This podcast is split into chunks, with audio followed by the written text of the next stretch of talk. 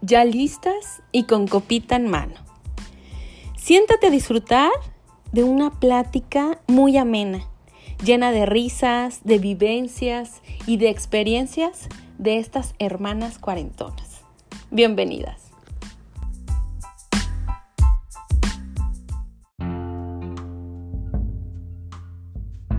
Hola. Hola, Cis, ¿cómo estás? Ay, aquí buscando un espacio. Ay, no.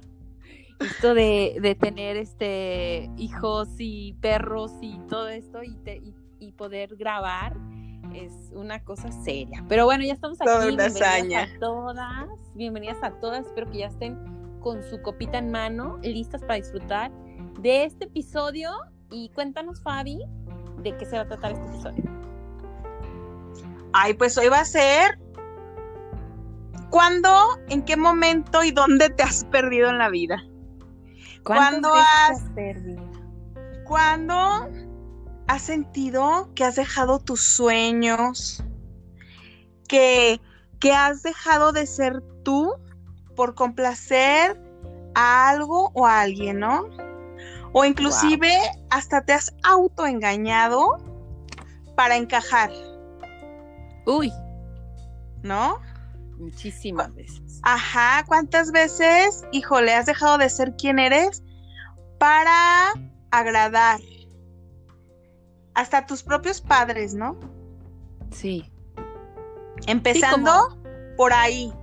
Como elegir la carrera que tus papás quisieran que estudiaras, como cambiar tu esencia, tu forma de vestir, tu forma de peinarte, tu forma de maquillarte por agradarle a tu novio, a tu esposo, por encajar, por encajar con tus amigas, ¿no? Cómo vestirte. Híjole, no, sí, está cañón. Bueno, eso es una parte, eso es una parte. Pero también cuántas veces nos hemos perdido en el camino, ¿no? Eh, por así decir que, no sé, yo tengo una meta, eh, una meta personal y cuántas veces me he sentido perdida de no saber cómo llegar, por qué camino irme, eh, o también cómo te has sentido perdida dentro de un núcleo familiar, ¿no? Sí, por eso te decía, empezando por lo familiar. Sí. ¿Cuántas, o sea, empezando por querer agradar a papá, querer agradar a mamá? Creo que desde ahí empieza todo.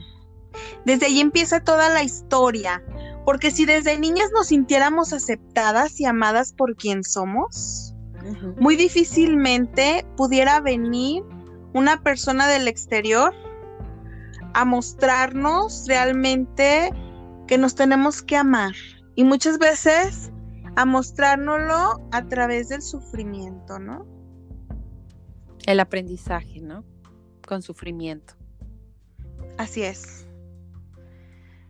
Así es, o sea, el, el... Tú, por ejemplo, ¿en qué momento te has sentido perdida? Perdida, perdida, perdida. Mm, han sido varios, ¿eh? O sea, uno solo ha sido relevante. Uno. uno fuerte fue mi primer matrimonio. Ajá fue, vaya, yo crecí dentro de un hogar eh, donde era papá, mamá, hijos. Sí. Y no había posibilidad como de un divorcio o no crecí viendo pleitos de papás, ¿me explico? Ajá. Entonces yo me caso chica y yo creo que mi matrimonio tiene que ser para toda la vida. Y desde ahí me comencé a perder. Porque la vida me topó con una persona que curiosamente me sentí unida primero porque yo creí que era muy segura y me daba seguridad. Ok, que y al pasar era muy segura. Ajá. Y al pasar el tiempo, pues la vida se fue convirtiendo en un verdadero este infierno era un celoso, pero con, híjole, con, con ya un grado muy excesivo. Muy enfermo. Enfermizo, esa era la palabra que quería llegar.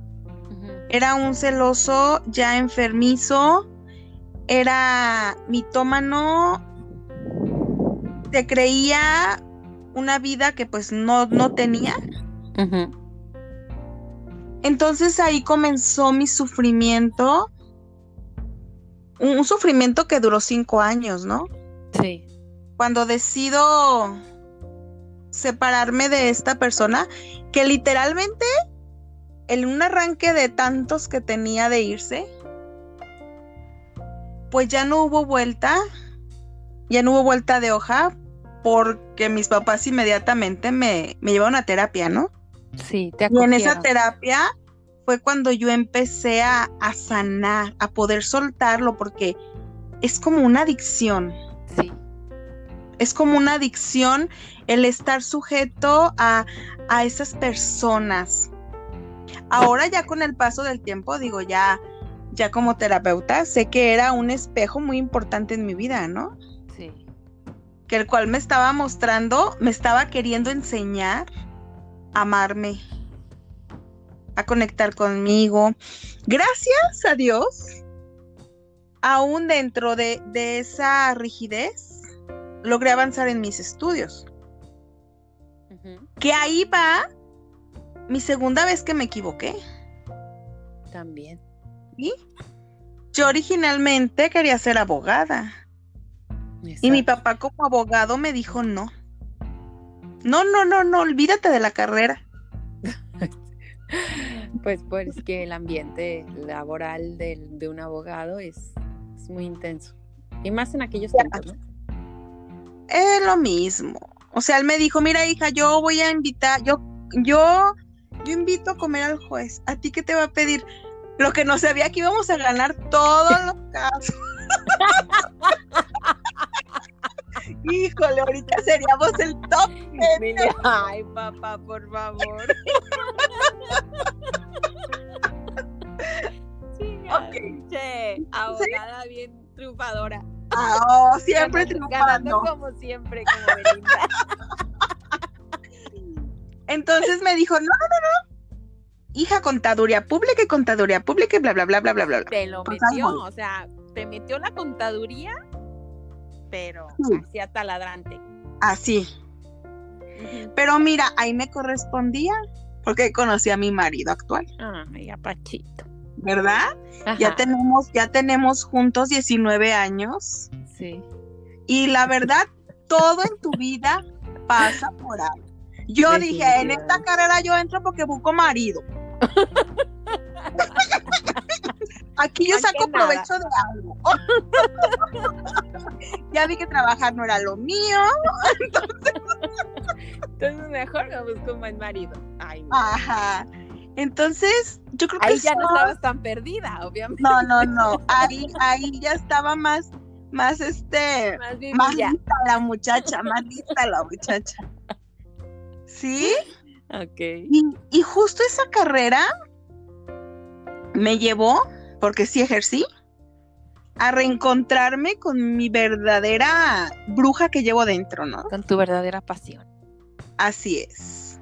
Y ahorita te puedo decir que Pero fíjate, Cis, ¿cómo después de tanto llegas en un momento de tu vida en donde dices, ya no voy a luchar contra mi verdadera naturaleza? Ya no voy a luchar contra lo estipulado por la sociedad. Ya me voy a dejar fluir, voy a dejar ser quien soy, voy a ser valiente porque me amo y ahora sí, gústele a quien le guste. chinguen a su madre todos, voy a ser bruja. Ajá. Así es. Fíjate que justamente antier estaba hablando con mi mejor amigo, Jerry, y me estaba diciendo que cuántas veces hemos dejado de hacer lo que amamos por miedo a las, a las críticas. Y eso yo creo que yo también lo, lo, yo lo viví también.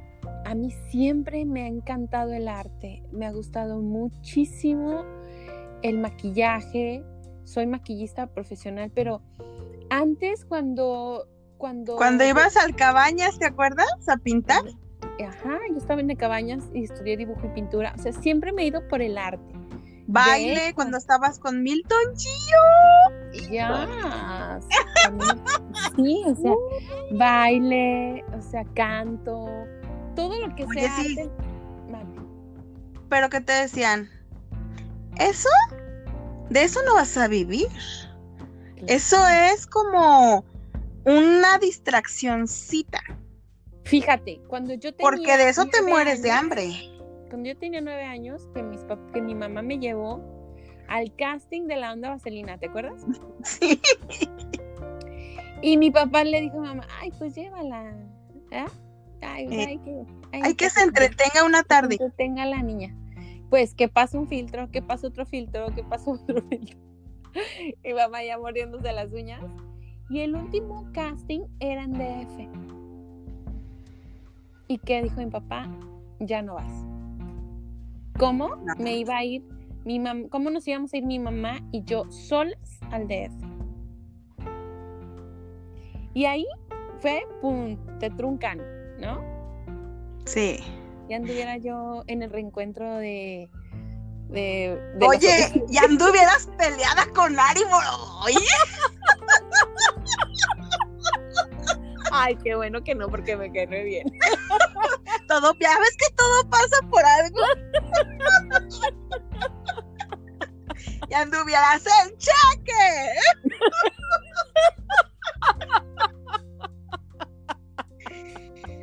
y sí, o sea, ¿cuántas veces de veras? Es más, simplemente las carcajadas. Como podrán ver, mi Cis y yo somos de carcajada amplia. Y mi papá desde pequeña nos las quiso domesticar.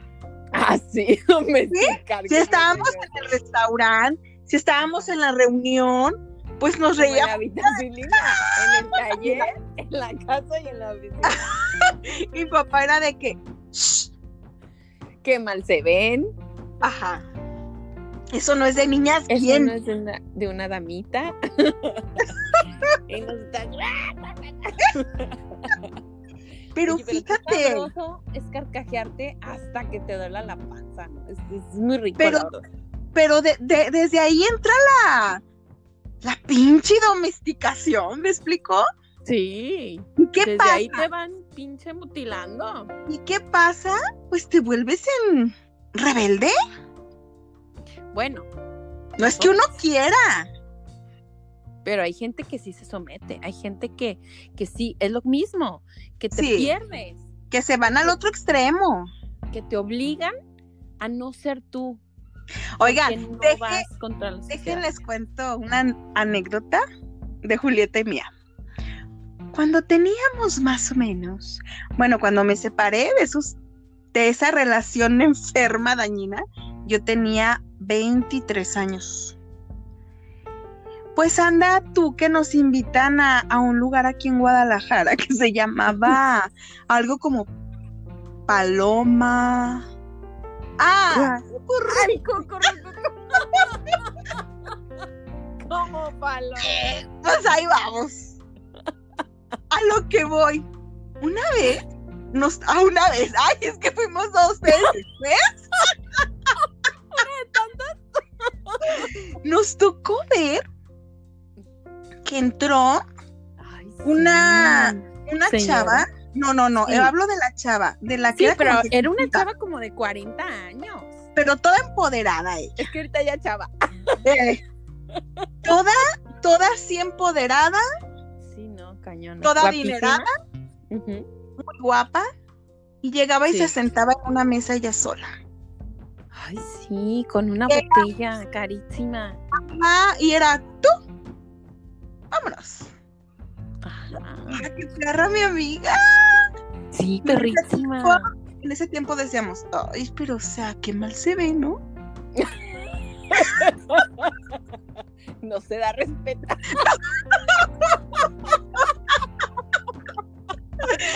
Entonces, espérame, la otra cara de la moneda. Ay, Otra vez nos tocó ver una señora más o menos de la misma edad, pero jurando que era monja, ¿sí o no, Cis? Sí. O sea, era de suéter café, como beige, De cuello de tortuga. de cuello de tortuga, con falda larga hasta los tobillos. O sea, les juro que era una monja. Sí. No, y de hecho traía un, como una, un crucifijo, ¿no? En- Así colgado con una cadena. Ella sí llegó acompañada. Entonces, nosotros pensamos, híjole, pobre. Ay, pobrecita señora, que la traen aquí. Ajá, ah, bueno, la chava que les conté antes nunca es un espectáculo ahí, o sea, ella era muy reservada. Sí, no, Pues esta- tomando. Ajá, esta que les digo, ay no, en lo que yo. se levantaba el suéter y literal un chavo se le metía dentro del suéter y la otra ¡guau! Sí, no, no, para que abajo de vean. la falda, o sea, de Cada veras que nos, nos quedábamos impactadas. De hecho, le íbamos a ver a los muchachos, a Danny Boy, al Cheo. Oye, pero esa señora no estaba nada perdida. Ella sí sabía lo que quería. Y también la otra de 40. O sea, ¿qué- Sí, pero son los dos, los dos polos, ¿no? ¿Con qué Oye. llegas? Y yo diciendo, Danny Boy, Cherokee, es que estoy despertando la memoria de mis amigas. Claro, sí. ¿Quién más era? Malboro. Ay, John Travolta. sí. Ya, sí, pues sí, de, de aquella época. Ay, recordar es El vivir. mío era y Dani, y Dani. Ya pues en lo que estamos. En- Entonces, fíjate que yo, o sea, yo en lo personal, yo me sentí perdida en, o sea, me gusta mi carrera de nutrición y todo este rollo, pero yo siempre me sentí que yo pertenecía como a la artisteada, o sea, bailando, no sé, a lo mejor siendo bailarina o siendo cantante, o sea, ese era realmente mi sueño. Ahí te veías. Ahí, yo siempre me veía ahí. Oye, en- como en- cuando estaba chiquita que, porque mi hermana tiene un más, un así, el cabello abundante. Entonces mi mamá se lo cortaba como de cazuela Ay, no. para poderla peinar. Y ella se colgaba las, este, Las las carpetas con pasadores para sentir que tenía el cabello largo, pobrecita. Ay, sí. Y se subía a la mesa de centro y se agarraba A bailar. bandolas de María Conchita Alonso, ¿te acuerdas? Sí, imitaba a Gloria Trevi. Sí. Bueno, ah, yo siempre me vi en la artisteada, pero fíjate que por, pues, por cumplir con, con lo que la sociedad dicta, Por los tabús, ¿no? De mi propio papá. que es, por lo que es lo normal, ¿no? Es lo normal es estudiar una carrera. Eso es lo normal. Pero yo dije, bueno, mientras estudio, o sea, yo en mi cabeza siempre creía que yo iba a ser como un artista. Siempre, o sea, bail- en, en- en un escenario. Pues yo, por ejemplo, cuando bailaba y salía en el teatro, una vez que hice un solo eh, de árabe en el teatro, yo, bueno, Te costó el novio. que me terminaron bajando del escenario. Este, pero yo era, estaba realizada, o sea, de verdad eran, era como que es, ese era mi, mi, mi pasión, ese era mi mundo, ¿sabes? Mira, y, y digo, es- no nos estamos viendo porque ella vive en Careyes y en Guadalajara, pero Ajá. juro que lo estás diciendo y te estoy viendo. Así viendo con la mirada. Sí, sí, sintiéndote en ese momento y con esa pasión, ¿no? Sintiéndome viva, así, esa adrenalina de subirte al escenario. O cuando mi papá, que a cada restaurante que íbamos quería que me trepara al escenario a cantar. Es que era nada más cuando él estaba. ¿Mande? Que mi papá nada más era cuando él te lo permitía.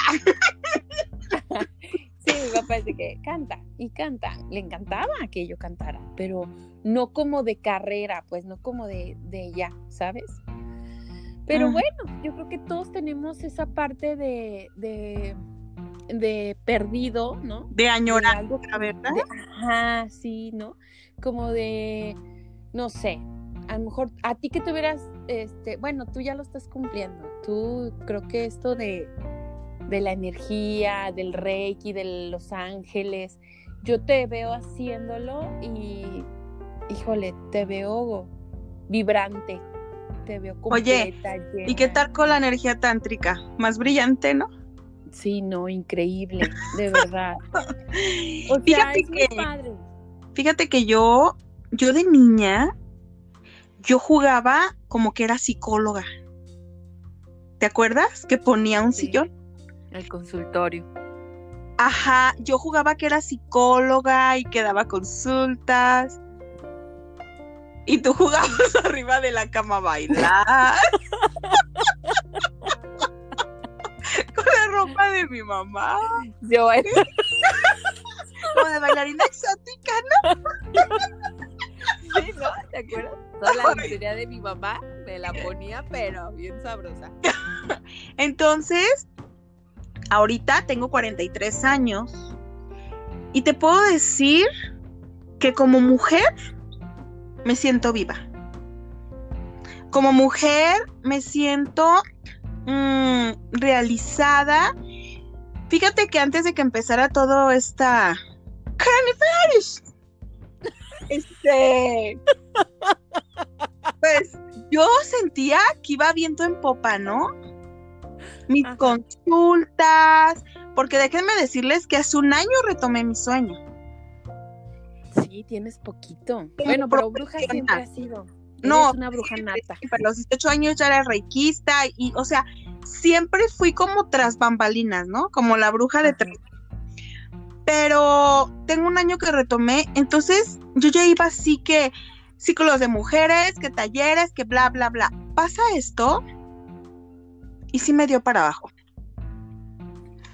Dije, híjole, o sea, justamente cuando siento que todos, que estoy donde debo de estar, llega esta situación y te dice, ¿qué crees? ¿Sí? Te corta. Sientes que te corta. Y, y sí me tomó días en ajustar. Y después, híjole, dije, ahorita ya crisis, crecer, crisis, crecer. ¿Sí? Vas entendiendo que en la vida son ajustes. Y sobre todo, que si estás ahorita y aquí viviendo esta emoción, este sentir, esta situación, sea la que sea, es porque estás preparada, porque tu alma eso vino a evolucionar. Entonces, así te hayas perdido mil veces en tu vida, mil veces te vas a reencontrar. Tal vez unas más rápido que otras. Pero cada una te va a ser una mujer más sabia, más amorosa, más fuerte, una mujer que se enseña a poner límites. Más que a los demás, te enseñas a poner límites a ti misma qué sí voy a permitirme y qué no voy a permitirme. Comienzas a descubrir tu verdadera fuerza. bueno, tú estás hablando de una mujer ya, de una mujer sana, de una mujer que trabaja en ella. No, sí, no precisamente.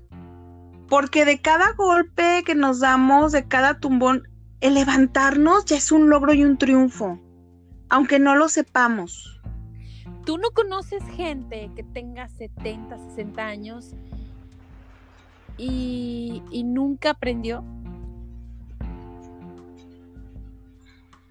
Pues fíjate que no.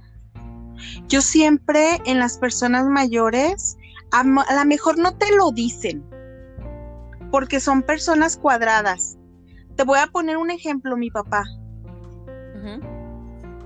No, yo mi sé, papá sí creció mucho. Yo sé que al final él pudo observar muchas cosas, pero no te lo externan porque son personas que así que crecieron con esos tabús.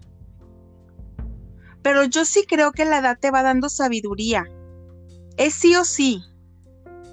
Tal vez no lograron realizar sus sueños, que es otra cosa. Ah, ok. A eso me refería yo más bien. Ajá, tal vez sí te cuentan, ajá, tal vez sí te cuentan sus sueños como una añoranza que nunca realizaron. Ok. Pero de que aprendieron, tal vez el aprendizaje fue, tuve que haberlo hecho, ¿no? Muy bien. Oye, y ya para, para cerrar este episodio, eh, ¿tú qué aconsejarías? O, o danos un, un este, como un consejo para, para poder liberarnos, para poder quitarnos el miedo, el ego, el, estigma social. Mm, sé que es muy, muy, ¿cómo se dice? Que es algo muy complicado hacerlo así tan rápido o hacer, es algo que se tiene que trabajar definitivamente y más con el tema del, del amor propio y del miedo. Pero una mujer que ahorita nos está escuchando, que tenga 40 años y que se sienta perdida en este momento, perdida de que, de que perdió su esencia, de que perdió sus sueños, de que ahorita está metida en su casa con, su, con un marido que ya a lo mejor ya no quiere, ya no ama, o, o en una vida en, en que está encerrada y está muy insatisfecha. Mira, te voy a hablar desde dos vertientes. Una, que es la importante aquí como mujer, ¿va?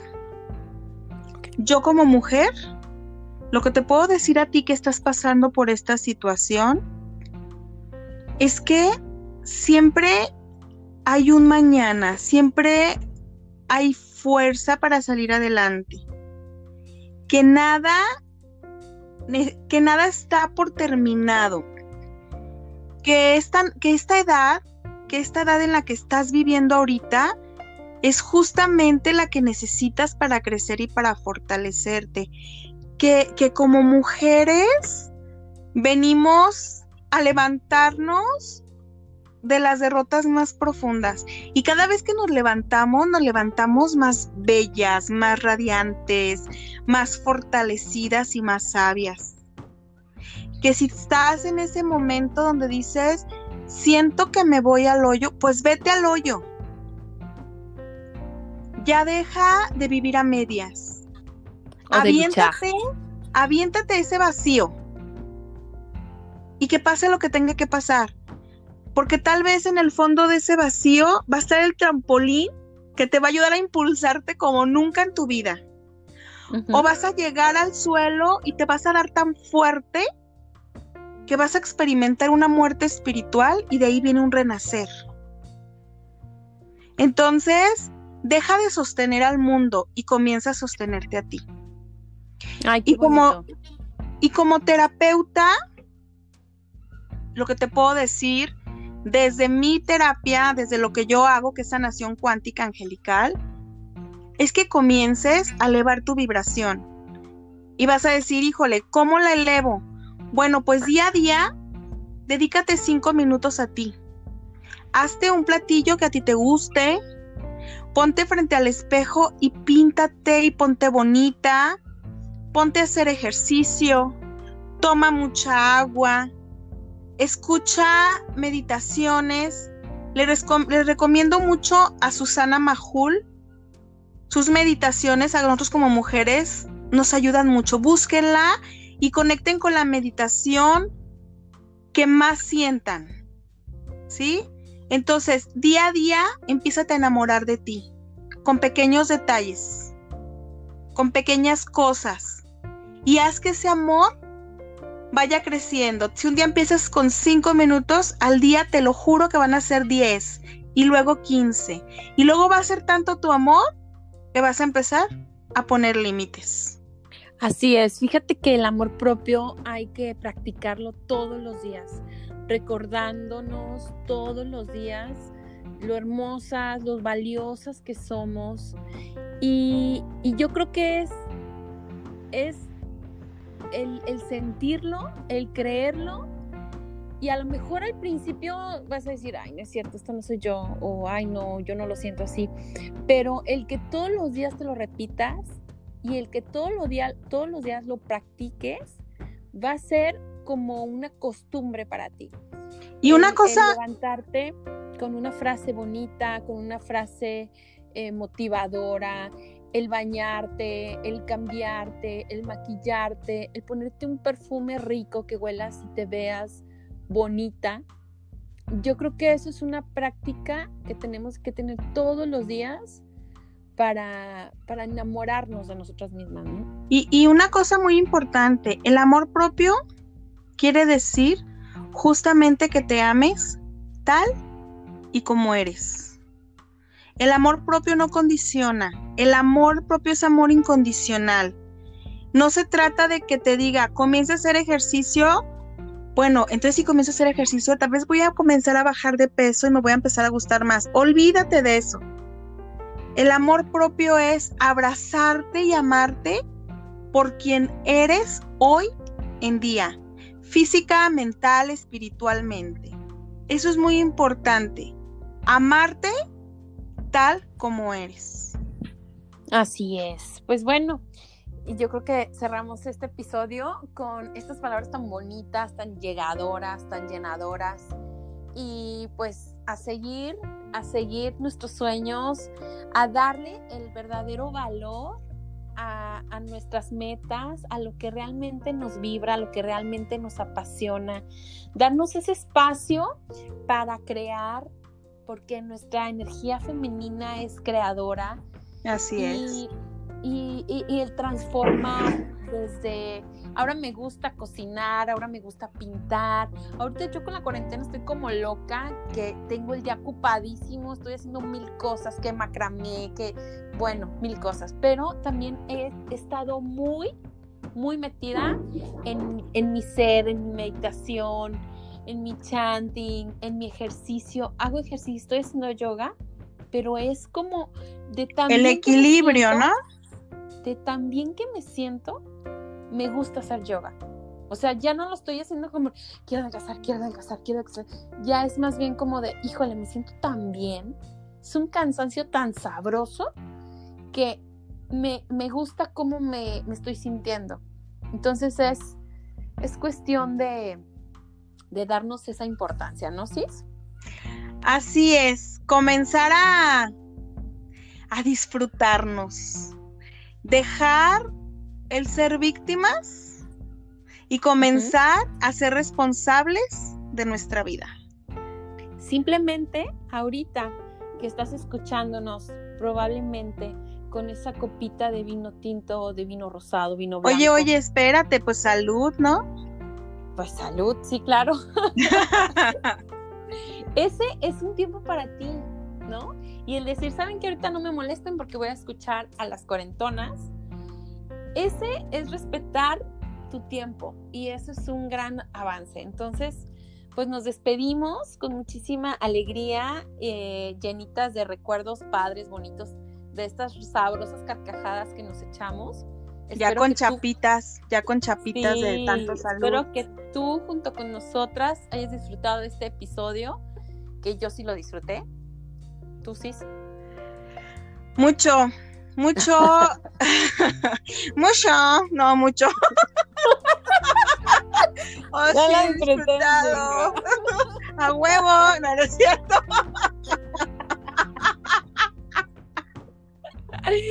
Les mandamos un abrazote, un besote y nos vemos el próximo viernes para seguir disfrutando. Mándenos sugerencias, comentarios, tus redes sociales, Julieta. Mándenos todos sus comentarios y todo lo que quieran que, que subamos temas a viernes bajo de bajo cuarentonas en Instagram y este ahí vamos a estar contestando todas sus todas sus preguntas, ¿ok? Así es. Pues bonita tarde, noche, lluviosa aquí en Guadalajara. Qué rico, aquí todavía está muy fresco, pero no, aquí llueve más tarde. Ok. chicas, que pasen. ¡Salud!